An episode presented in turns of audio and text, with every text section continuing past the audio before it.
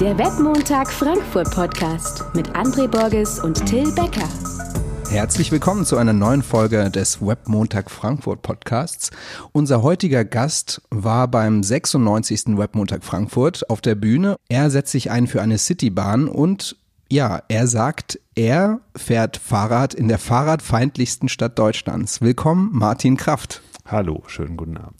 Schön, dass du da bist. Ja, du bist ursprünglich aus dem Westerwald und äh, bist nur zugezogen in Wiesbaden, setzt dich aber trotzdem ein für mehr, ja, für mehr was eigentlich? Äh, für mehr letzten Endes Verkehrsgerechtigkeit in dieser Stadt und mehr Lebensqualität. Also ich bin, äh, wie gesagt, aus dem Westerwald nach Wiesbaden gezogen. Das war äh, 99 und äh, habe da angefangen zu studieren. Und wie das immer so ist, wenn man mit dem Studium anfängt, dann hat man natürlich erstmal diese ganzen Studiendinge, worum man, worum man sich da kümmert. Und ähm, für mich war es dann auch die erste größere Stadt, in der ich gewohnt habe. Ähm, und da denkt man ja bei vielen Dingen, ja, das gehört so und macht sich nicht so Gedanken drüber. Ich glaube, das ist generell so ein Problem, wenn man in der Stadt zu lange lebt, dass man so dieses, ja, das ist halt einfach so und sich nie Gedanken drüber macht, warum Dinge so sind, wie Dinge halt sind. Und ähm, 2001 ging es in Wiesbaden schon mal um das Thema Straßenbahn. Also Wiesbaden ist von den großen Städten äh, Deutschlands die zweitgrößte, die keine Straßenbahn hat. Die einzige, die größer ist und keine Straßenbahn hat, ist Münster. Und Münster ist, was den Radverkehr mhm. angeht, so ziemlich das absolute Gegenteil von Wiesbaden. Ähm, alle, haben, die größer sind, haben entweder eine Straßen- oder eine U-Bahn oder eine Hochbahn oder irgend sowas in der Art und Weise. In Wiesbaden versucht man das irgendwie mit Bussen zu regeln und kommt damit gerade mal so auf 16 Prozent äh, Anteil des ÖPNVs an allen Wegen und fast 50 Prozent Anteil des Pkw-Verkehrs. Und das ist mit der Stadtstruktur nicht so wirklich kompatibel. Ähm, ich selbst wohne nicht nur in Wiesbaden, sondern ich arbeite auch da. Das heißt, ich muss jeden Morgen irgendwie durch die Stadt, habe schon vor ziemlich langer Zeit den Entschluss getroffen, dass das Auto nicht wirklich eine Option dafür ist, weil ich an beiden Enden so lange nach einem Parkplatz suchen würde, äh, dass das in keinem Verhältnis zum Weg von A nach B äh, steht. Das heißt, ich bin entweder zu Fuß oder mit dem Rad unterwegs oder halt mit dem ÖPNV, wobei für die Wege, die ich in der Stadt zurücklege, fast ungern mit dem ÖPNV, einfach weil man zu Berufsverkehrszeiten dann in dem Autostau mit drin steckt, in einem Bus. Der ist ja auch nicht schneller als die Autos, die davor und dahinter stehen. Und du hast jetzt gesagt, dass in Wiesbaden 150.000 Autos sind? Angemeldet. Angemeldet und äh, in Wahrheit sind es wahrscheinlich sogar noch mehr, weil Wiesbaden hat ja so eine so eine Taunusrandlage. Ja. Das mhm. heißt, alles, was aus dem Rheingau oder aus dem ähm, Vordertaunus irgendwie Richtung Frankfurt will, fährt bei uns durch. Genau, und du hast vorhin gesagt, dass fast 300.000 Bürger sind. Ja, 290. Ähm, also die Statistiken, wie das mit Statistiken so ist, variieren da so ein bisschen, weil das unterschiedliche Stände sind. Das, was auf der Seite der Stadt selber steht, sind 290. Und die Stadt wächst halt, wie eigentlich alle Städte im Rhein-Main-Gebiet. Wiesbaden, glaube ich, sogar noch ein bisschen stärker als die anderen Städte. Man plant jetzt auch gerade wieder ein paar also das Ostfeld ist ein Projekt, wo Wiesbaden wirklich ein komplett neues Stadtviertel dazu bekommen soll. Und all das wirft natürlich die Frage aus, wie ist denn das verkehrsmäßig überhaupt äh, zu handhaben. Ja, das haben wir in Wiesbaden ganz stark gespürt, als ähm, naja, wir haben so eine Brücke auf Stock gesetzt. Ich weiß nicht, wer sich daran noch erinnern kann. Also die Schiersteiner Brücke. Ach so, ja, ja, ja. Mhm. Zwischen Mainz und Wiesbaden. Äh, da war ja jemand so intelligent, mit dem Bagger an der falschen Stelle gegenzufahren.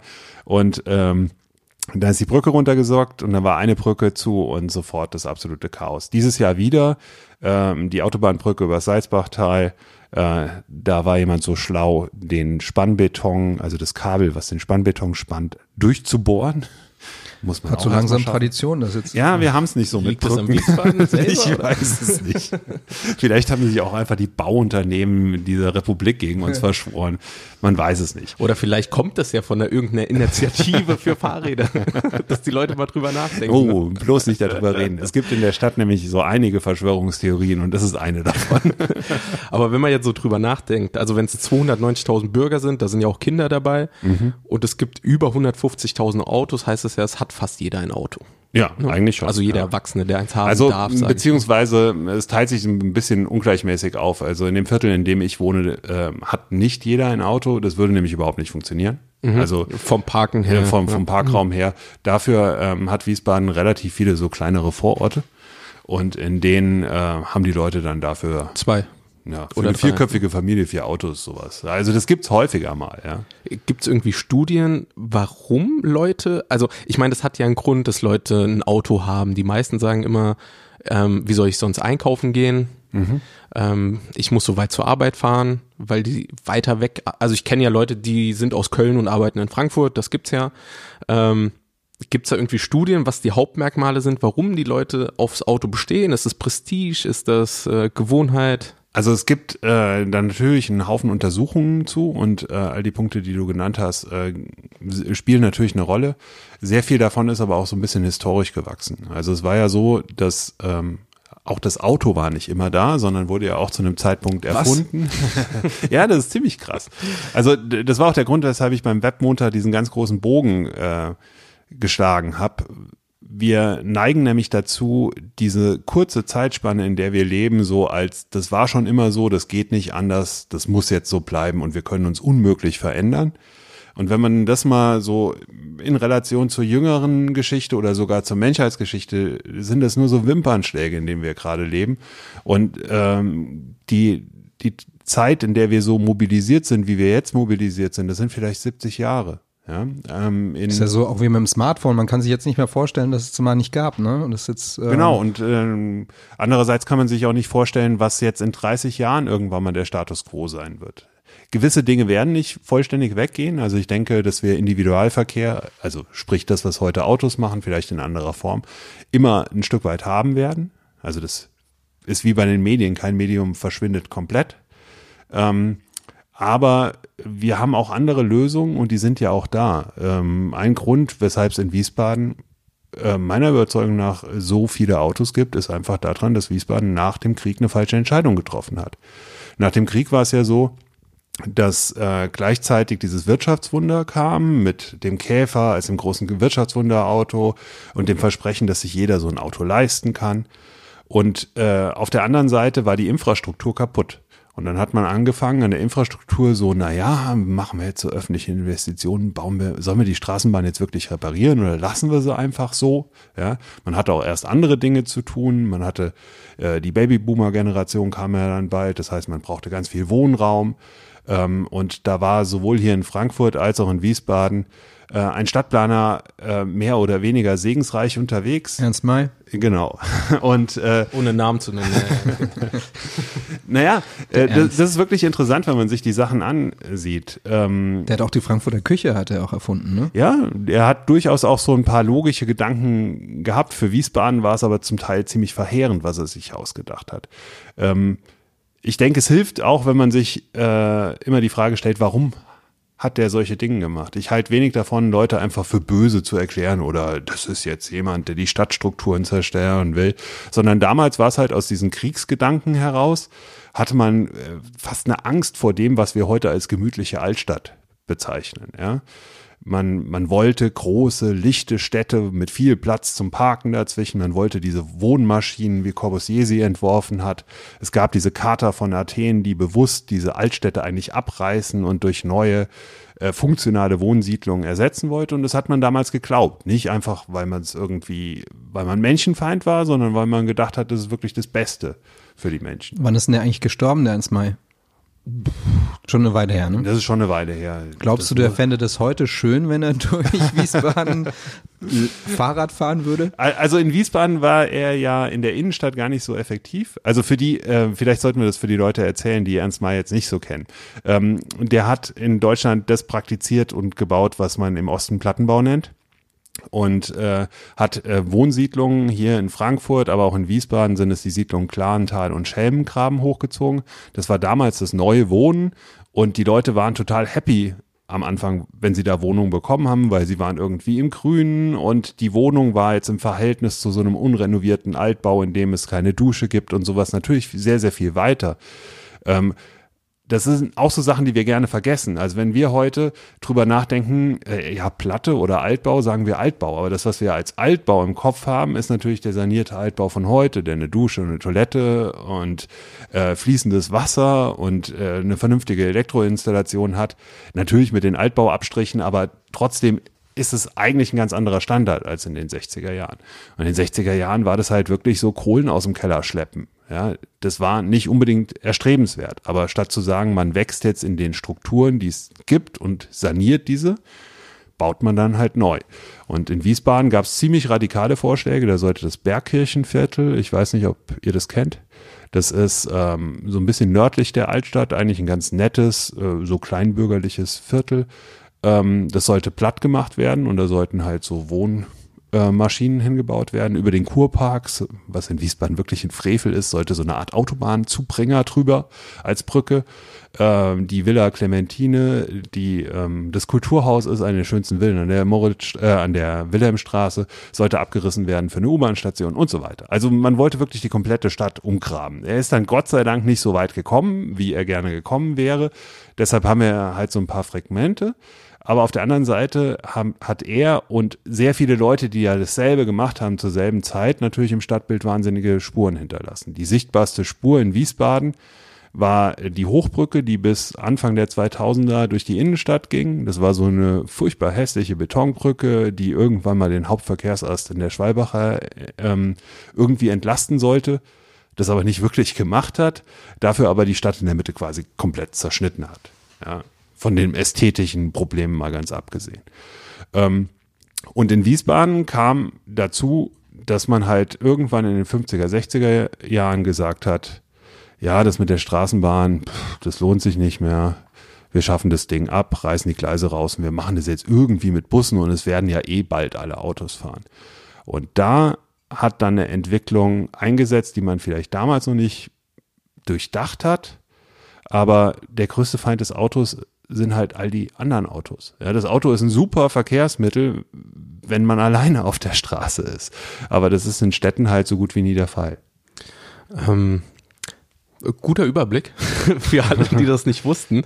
Ähm, aber ist eigentlich nicht das Hauptproblem? Also es gibt ja viele Initiativen, die sagen, wir müssen die Autos aus der Stadt bringen, wir müssen Alternativen. Ist es nicht eigentlich wichtig, dass irgendwie der Staat vielleicht auch sagt, wir fördern Startups oder neue Ideen, die Probleme lösen, die man versucht mit dem Auto irgendwie ähm, zu umgehen, sage ich mal. Also du hattest in deinem Beispiel ganz gut gesagt, sowas wie das Main-Taunus-Zentrum, wo man eben super parken kann, was so ein bisschen mhm. abgelegener ist, hat dazu geführt, dass die Leute gesagt haben, super, da gehe ich gerne einkaufen, da kann ich mit dem Auto hinfahren, kann da parken, kann meine Einkäufe machen und nach Hause fahren ich arbeite in der Wirtschaft und äh, ich denke auch wirtschaftlich in vielen Dingen, aber ich ähm, glaube dieser Ideologie, der Markt regelt alles nicht mehr. Insbesondere, äh, weil ich mich auch so ein bisschen äh, die, in diese Infrastruktursachen reingedacht habe. Ja. Wir alle vergessen, was erstmal da sein muss, damit die Wirtschaft überhaupt funktionieren kann. Und auf der politischen Ebene, auf die man im wirtschaftlichen Kontext immer so gerne so ein bisschen mitleidig herunterblickt, ähm, da werden so viele Entscheidungen getroffen, die so weitreichende Folgen für die Art und Weise, die, wie wir zusammenleben und wie auch Wirtschaftskontexte entstehen haben. Und da ist das Main-Taunus-Zentrum, das ist ja auch eine bewusste wirtschaftliche Entscheidung, dass es das da gibt. Dann äh, sowas wie Echborn Süd, das hatte ich ja als anderes Negativbeispiel. Ähm, da hat ja auch mal irgendjemand in der Politik entschieden, dass es irgendwie eine gute Idee wäre, da die Finanzwirtschaft auf die grüne Wiese auszusiedeln ohne dass es wirklich einen guten, ja, es gibt einen S-Bahn-Anschluss mittlerweile, aber äh, ohne dass es eine wirklich gute äh, andere Infrastruktur da außenrum gibt. Und äh, das waren politische Entscheidungen, die kann man auch nicht einfach mit, ja, wir machen jetzt so ein äh, Startup, was XY erfindet, mal eben schnell wieder ausbügeln. Ich glaube auch nicht, dass man einfach sagen sollte, ja, wir hoffen, dass jetzt in der Zukunft irgendwann das rosa Einhorn um die Ecke kommt, was dann uns alle glücklich macht und den Regenbogen aufzieht und äh, dann haben wir hier super Regen, äh, Lebensqualität. Das ist ja auch eine Diskussion, die wir jetzt gerade in Wiesbaden äh, wieder führen. Bei dem Citybahn-Thema, da gibt's Leute, die sagen, wir, wir lehnen das ab, weil es kommt ja eh das autonome Fahren und dann ist alles gut. Ähm, das autonome Fahren, da können wir von mir aus gleich nochmal drüber reden, wird aber nicht alle Probleme beseitigen. Also wir haben schon einen unglaublichen Werkzeugkasten von Lösungsmöglichkeiten, wie wir mit dem Stadtverkehr umgehen können. Und äh, bevor wir den nicht ansatzweise ausgeschöpft haben, sollten wir uns nicht darauf zu verlegen, zu sagen, ja, wir warten jetzt noch mal zehn Jahre, vielleicht wird's ja von alleine. Diese Diskussion, die du jetzt führst, äh, sind die nicht, ist es nicht auch unheimlich frustrierend und anstrengend? Ja, ist es. Weil, Ohne also Frage. Ich, ich war mal kurz in der Lokalpolitik wegen äh, der Infrastruktur für Elektroautos, äh, weil ich der Meinung bin, dass ein, ein Wechsel zur Elektromobilität auch schon mal ein, ein Fortschritt ist. Ich weiß, natürlich müssten es auch weniger Autos werden, das ist ja so ein bisschen auch, auch äh, Thema. Aber ich denke halt, dass es schon mal einiges verbessern würde, wenn man Leute dafür begeistert, in die E-Mobil- E-Mobilität zu gehen. Und ich weiß es von mir selbst und von vielen anderen, die das getan haben, dass die Leute dann automatisch auch umdenken in anderen Dingen und dann offener werden für andere Möglichkeiten der, der Mobilität. Das ist diese Bewegung, die setzt dann halt wieder eine Bewegung fort. Und aus dieser kurzen Episode in der Lokalpolitik weiß ich, dass das super anstrengend ist und äh, nervig. Äh, ja, ist es nicht super frustrierend und wie motivi motivierst du dich dafür, da äh, aktiv zu sein? Es ist frustrierend.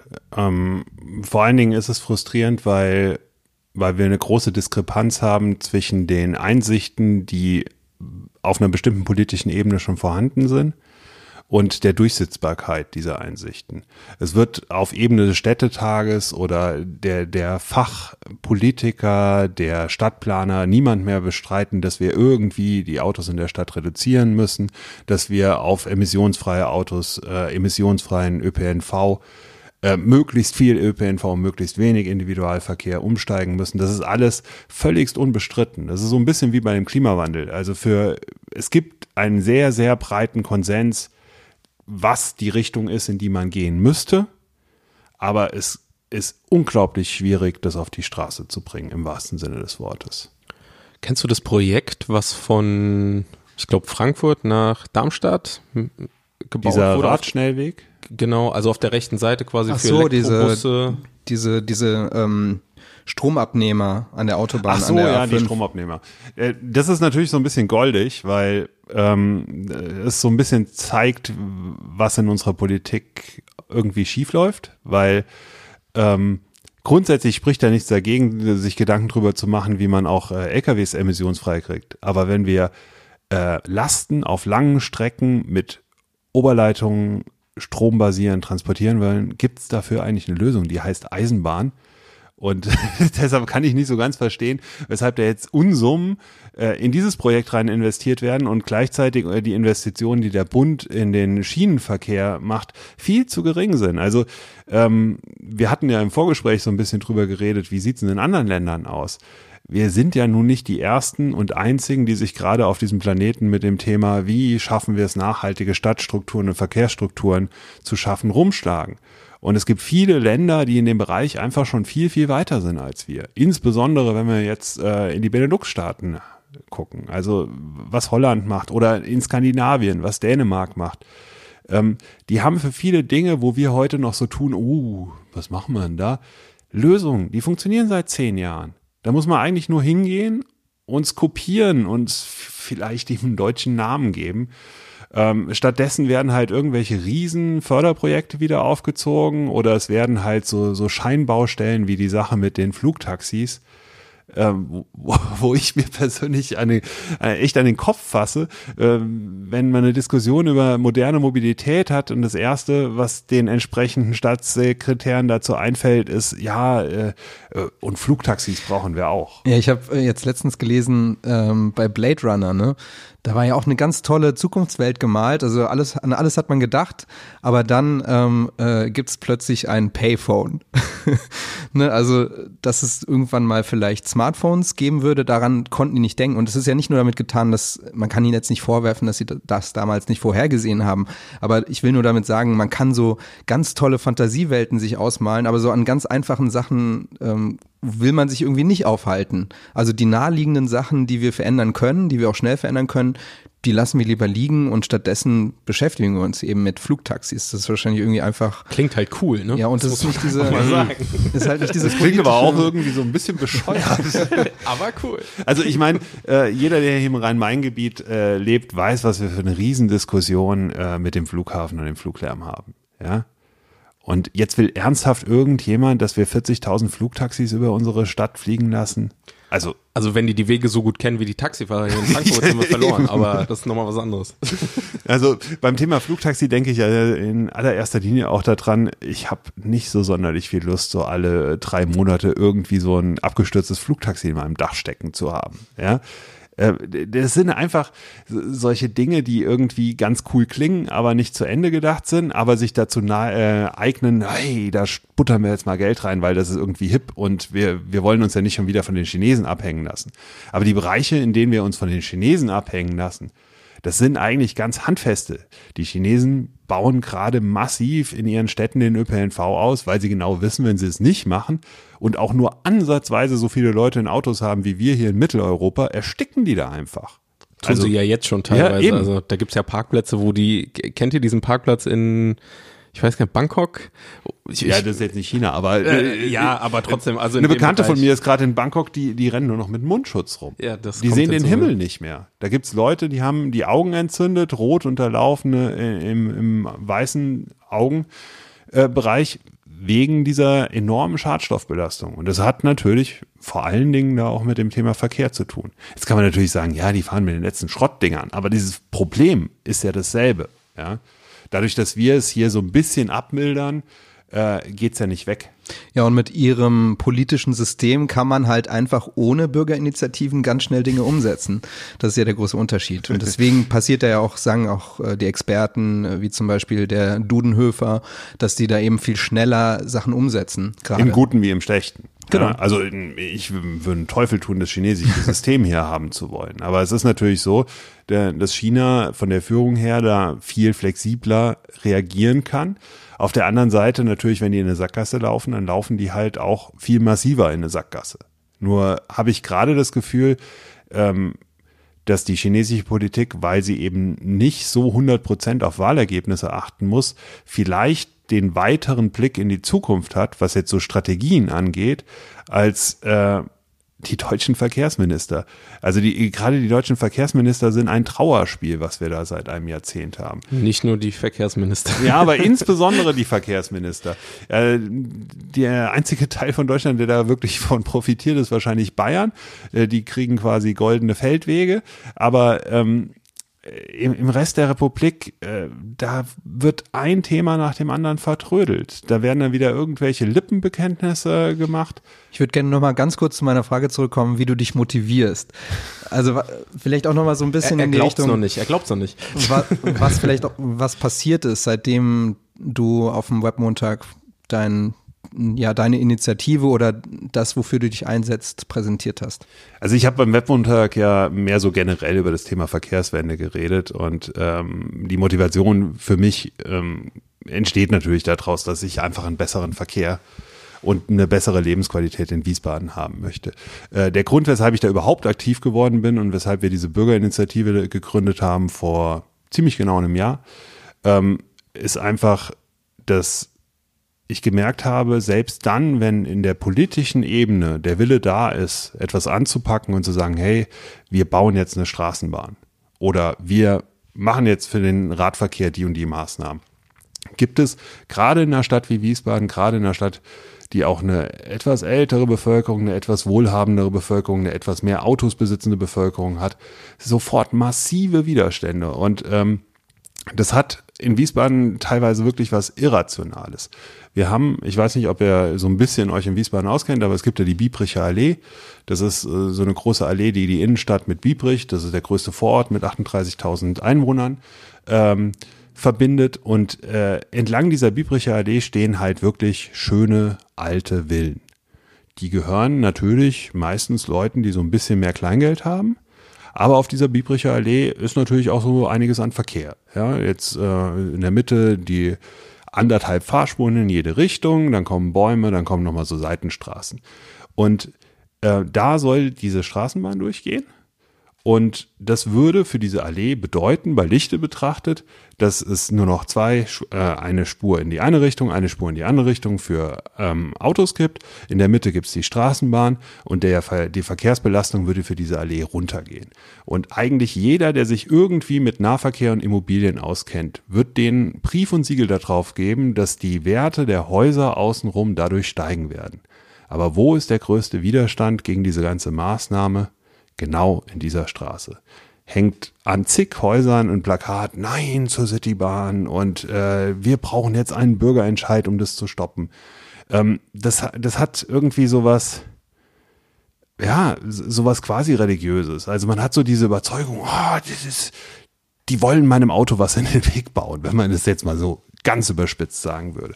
Und ähm, diese Unsachlichkeit und Irrationalität in der Debatte, das ist etwas, ich komme vielleicht mit Irrationalität nicht so gut klar. Ja? Aber ist es am Ende nicht vielleicht einfach Angst, also vor, vor dem Neuen, Ja, dass klar. vielleicht die Bahn laut ist, dass man andere Probleme dadurch kriegt?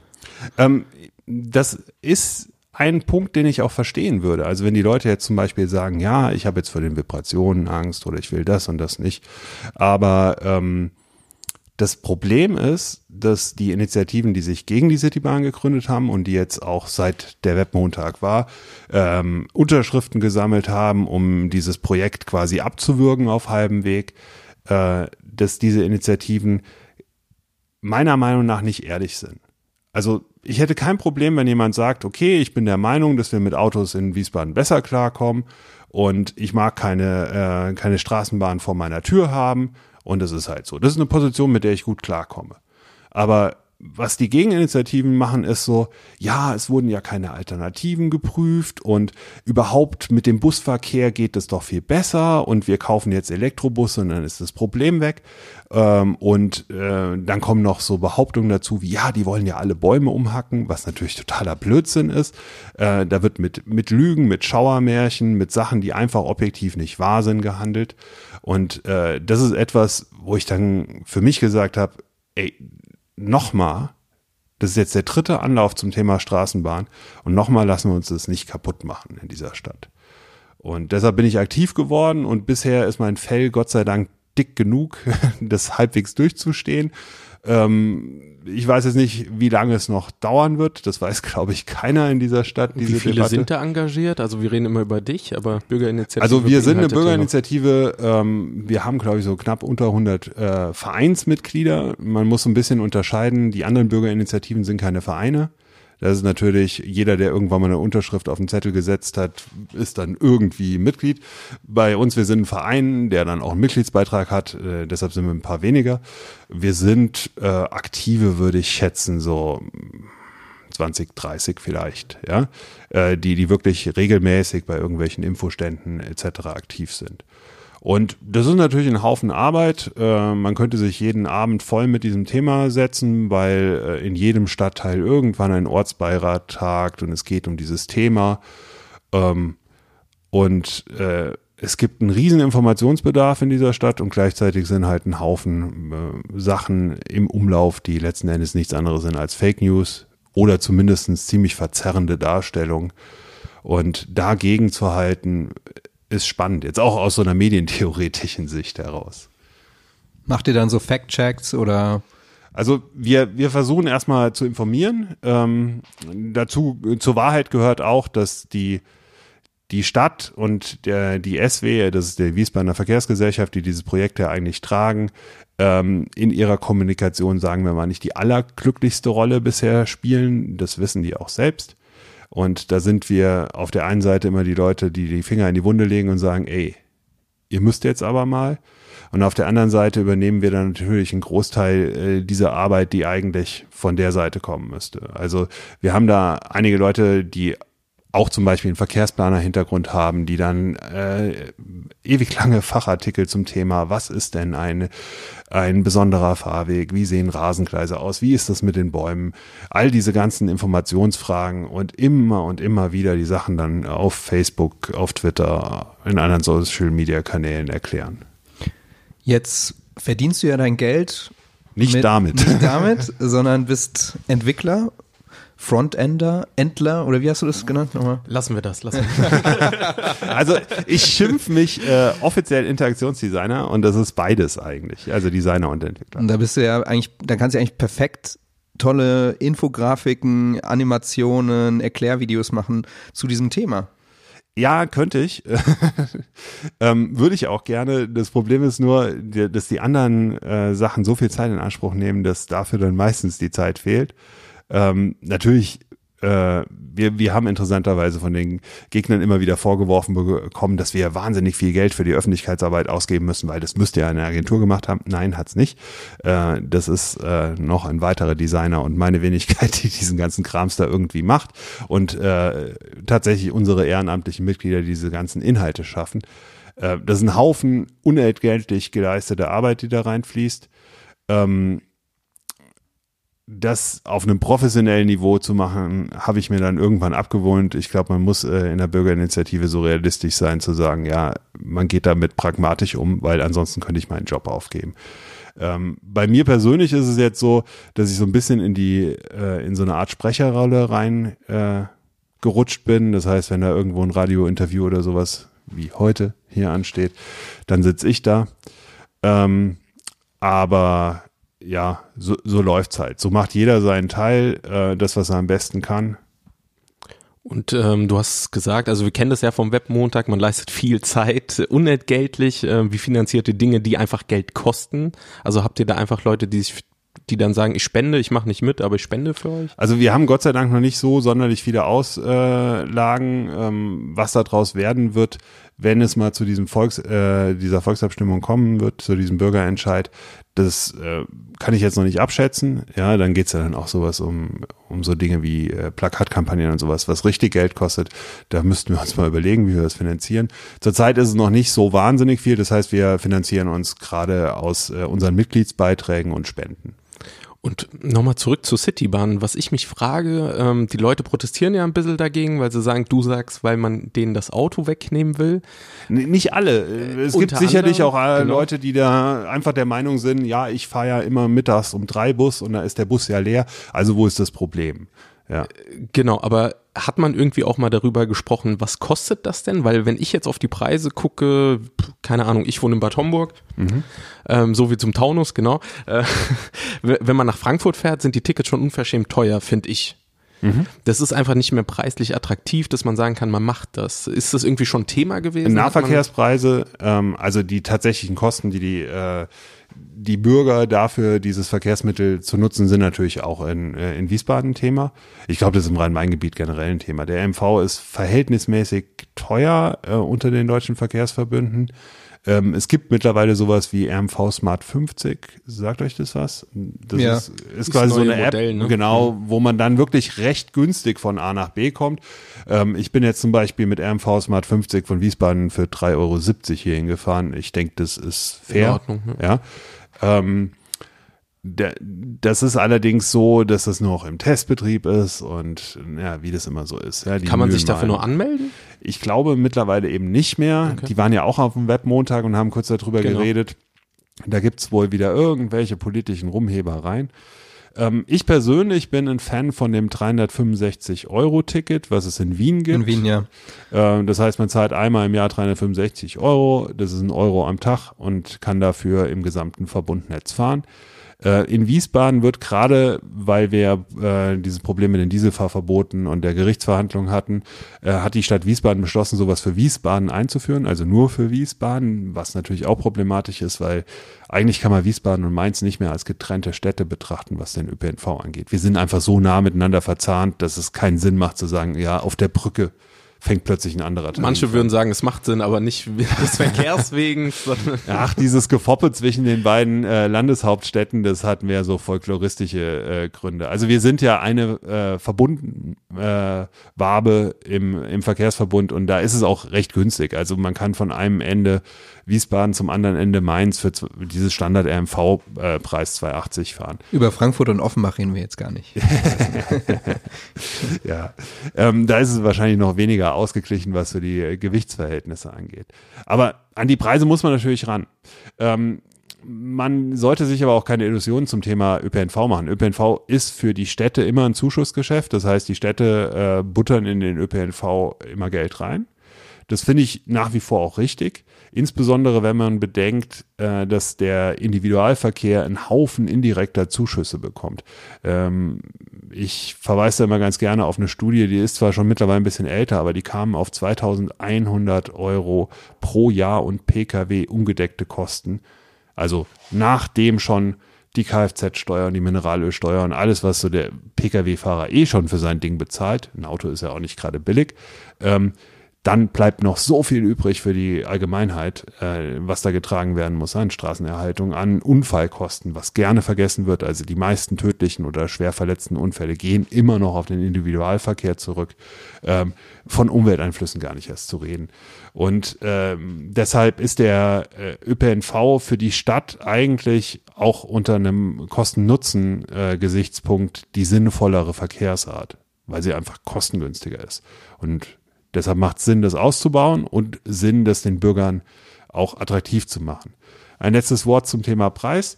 Ähm, es gibt ja äh, auch Leute, die einen kostenlosen ÖPNV äh, fordern und das war ja vor so einem halben Jahr mal so ein Riesenthema, wo alle gesagt haben, ja, wir schützen jetzt die Umwelt und machen kostenlosen ÖPNV.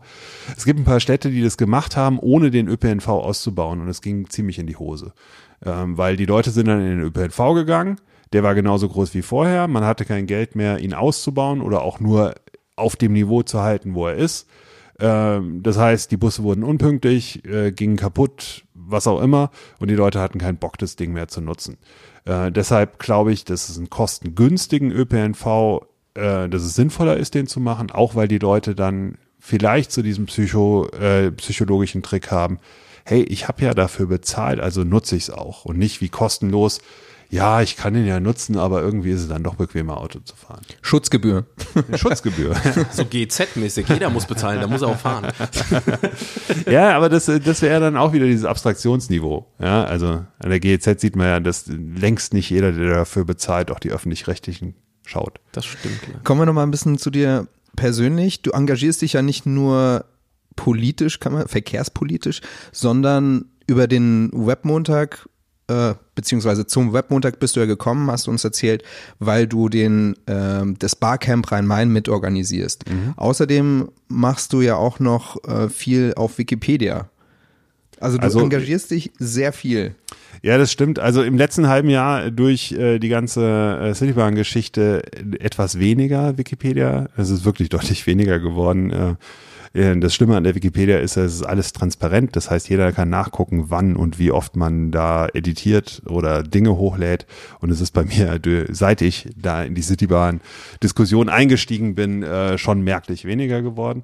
Ähm, ich war eigentlich immer ein Mensch, der sich äh, da, wo es für ihn Sinn gemacht hat, eingebracht hat. Ja, also ob es jetzt in der Schule war oder in der Uni, äh, in, in dem Kontext, in, äh, in dem ich gelebt habe, habe ich mich halt eingebracht und der Kontext ist für mich als Interaktionsdesigner natürlich das Netz. Und ich sehe die, die große Bedeutung und auch äh, die Wichtigkeit, die Information für das Netz hat, ordentliche Information. Und das ist der Grund, weshalb ich halt irgendwann mal angefangen habe, so ein bisschen zu Wikipedia beizutragen. Dann habe ich, wie es immer so läuft, Leute kennengelernt, die das auch machen. Dann macht man mal ein Projekt zusammen. In unserem Fall war das, wir sind in die verschiedenen Landtage in Deutschland gegangen und haben da die Abgeordneten fotografiert, weil man braucht ja für jeden Abgeordneten einen Artikel mit einem Bild und äh, bin mit den Leuten durch die Republik gegondelt, habe da sehr viele Städte gesehen, die Straßenbahnen haben und wo der Verkehr deutlich besser gelaufen ist als bei uns und äh, bin darüber in Wikipedia halt aktiv geworden und es macht Spaß, kann ich jedem nur empfehlen, auch weil dieses Projekt verdammt wichtig ist äh, für, für eine Gesellschaft, die auf einer Faktenbasis Entscheidungen treffen will. Ähm, Tillmann hat jetzt Barcamp erwähnt. Vielleicht wäre es nicht schlecht, kurz zu sagen, was ein Barcamp ist. Ein Barcamp ähm, ist eine sogenannte Unkonferenz. Das ist eine sich selbst organisierende Konferenz. Das Barcamp, was wir hier in Rhein-Main machen, äh, ist zweitägig. An einem Wochenende trifft man sich morgens, dann gibt es eine sogenannte Sessionplanung. In der Sessionplanung äh, kann jeder vorstellen, was er so machen will, ob er jetzt einen Vortrag, einen Workshop, äh, was auch immer ein, eine Jam-Session. Äh, Einfach ja. reden will über ein Thema, gibt's auch. Genau, ne? oder Redebedarf, genau, zu, zu Sachen hat. Ähm, also ein sehr offenes Format, was auch wieder aus diesem Webgedanken rauskommt.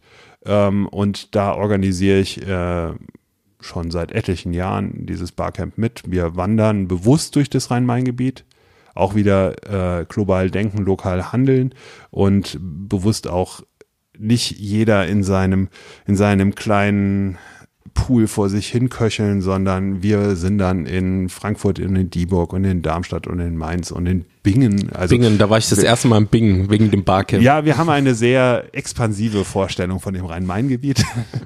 ähm, und es ist auch immer wieder spannend, so in neue Kontexte reinzukommen und dadurch auch neue Leute anzulocken. Äh, ich kann ja auch ein bisschen Werbung dafür machen. Wir sind im November wieder mit dem Barcamp, diesmal in der neuen Hochschule in Wiesbaden und ähm, in der Hochschule Fresenius und äh, das wird spannend. Ähm, ja, ich kann es auch nur empfehlen. Also als ich Unkonferenz gelesen habe, habe ich gedacht, oh je, das wird eine Katastrophe. Es funktioniert aber erstaunlich gut. Ja, man ähm, muss sich da tatsächlich drauf einlassen. Genau. Also ähm, mir selber hat es in meinem Leben sehr viel geholfen, wenn ich Dinge gemacht habe, von denen ich vorher nicht so ganz verstanden habe, was es ist. Also äh, ich glaube, diese Vollkasko-Mentalität, die wir in Deutschland äh, häufig haben, die verhindert auch. Das Wort finde ich gut. Äh, ja, verhindert auch sehr viel äh, ähm, innovative Sachen, weil die Leute halt nicht bereit sind, das Risiko einzugehen. Ja, die wollen am liebsten so per TripAdvisor vorher genau wissen, das ist das beste Hotel in der Stadt und die beste Konferenz. Und wundern sich dann, dass die coole Party woanders geht. Und äh, ich glaube, da hilft es tatsächlich mal zu sagen, ja, ich weiß es nicht so genau, aber ich gucke mir das jetzt einfach mal an.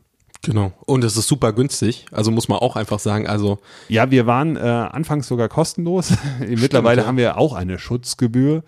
Ähm, das hat aber vor allen Dingen auch damit zu tun, weil wir am Anfang eine relativ hohe No-Show-Rate äh, hatten. Ja. ja. Also Leute, die sich angemeldet haben und dann nicht gekommen sind. Und im Gegensatz zum Webmontag haben wir das Problem, äh, dass wir Essen für die Leute vorhalten und das ist dann doof. Das nächste Barcamp ist im November. Ab wann gibt's Tickets? Das ist die Gretchenfrage. Ich glaube, ich werde gesteinigt, wenn ich da jetzt eine definitive Aussage okay. treffe. So also ich mache das ja nicht ne? allein. Also die ganzen Projekte, die ich mache, ob es jetzt Wikipedia Citybahn oder äh, Barcamp, das sind Teamplayer-Projekte. Ja? Man kann, glaube ich, solche Dinge nicht machen, ohne dass es auf mehreren Schultern ruht, weil das äh, allein zu stemmen das ist, glaube ich, zumindestens wenn man noch ein Leben und einen Beruf nebenher hat, nicht möglich. Sucht ihr auch Leute, die noch unterstützen? Ja, natürlich, klar. Ja, dann kannst du aufrufen. Jeder, der unterstützen will, kann sich Also wir suchen engagierte Menschen für Wikipedia, fürs Barcamp und die Citybahn, die Pro-Citybahn-Bürgerinitiative. Ähm, und jeder kann sich gerne bei mir oder auf der jeweiligen Webseite melden und sagen, hey, will ich unbedingt machen. Genau, wir verlinken es dann in den Show Notes. Genau, ja, und es steht natürlich auch wieder ein Webmontag an, und zwar im Mai. Datum blenden wir auch nochmal ein, bevor ich jetzt hier das falsche Datum sage. Ich, ja, ich sage lieber nichts. Ich, ja. Und da geht es um Videokultur. Wir hoffen natürlich auch, dass du dabei bist, Martin. Und ähm, ihr auch alle, die ihr zuhört. Und ja, wenn ihr, wenn ihr Vorschläge habt für, für Leute, die wir noch interviewen können hier im Webmontag Frankfurt Podcast, dann schreibt uns gerne. Und ihr könnt uns natürlich auch immer gerne ansprechen. André ist sowieso immer beim Webmontag, weil er die Fotos macht, unter anderem. Also neben noch einem anderen Fotografen, wollte ich damit sagen. Und ja, ansonsten vielen Dank fürs Zuhören. Vielen Dank, dass du bei uns warst, Martin. Danke es war sehr spannend. Einladung. Wir hätten noch stundenlang weiterreden können. Ich glaube, wir haben auch überzogen, oder? ich glaube genau. auch. Aber wir suchen auch noch Vorträge. Also falls jemand noch einen coolen Vortrag hat für das Thema Videokultur, gerne melden. Genau. Einfach auf der wmfra.de Seite. Genau. Unterstützer sind auch immer willkommen, Sponsoren und so weiter. Ja, bis Mai ist ja auch noch ein bisschen Zeit, also habt ihr noch genügend Zeit, euch zu melden und zu überlegen, wenn ihr was zum Thema Videokultur beitragen könnt. Bis dahin. Ciao. Ciao. Tschüss.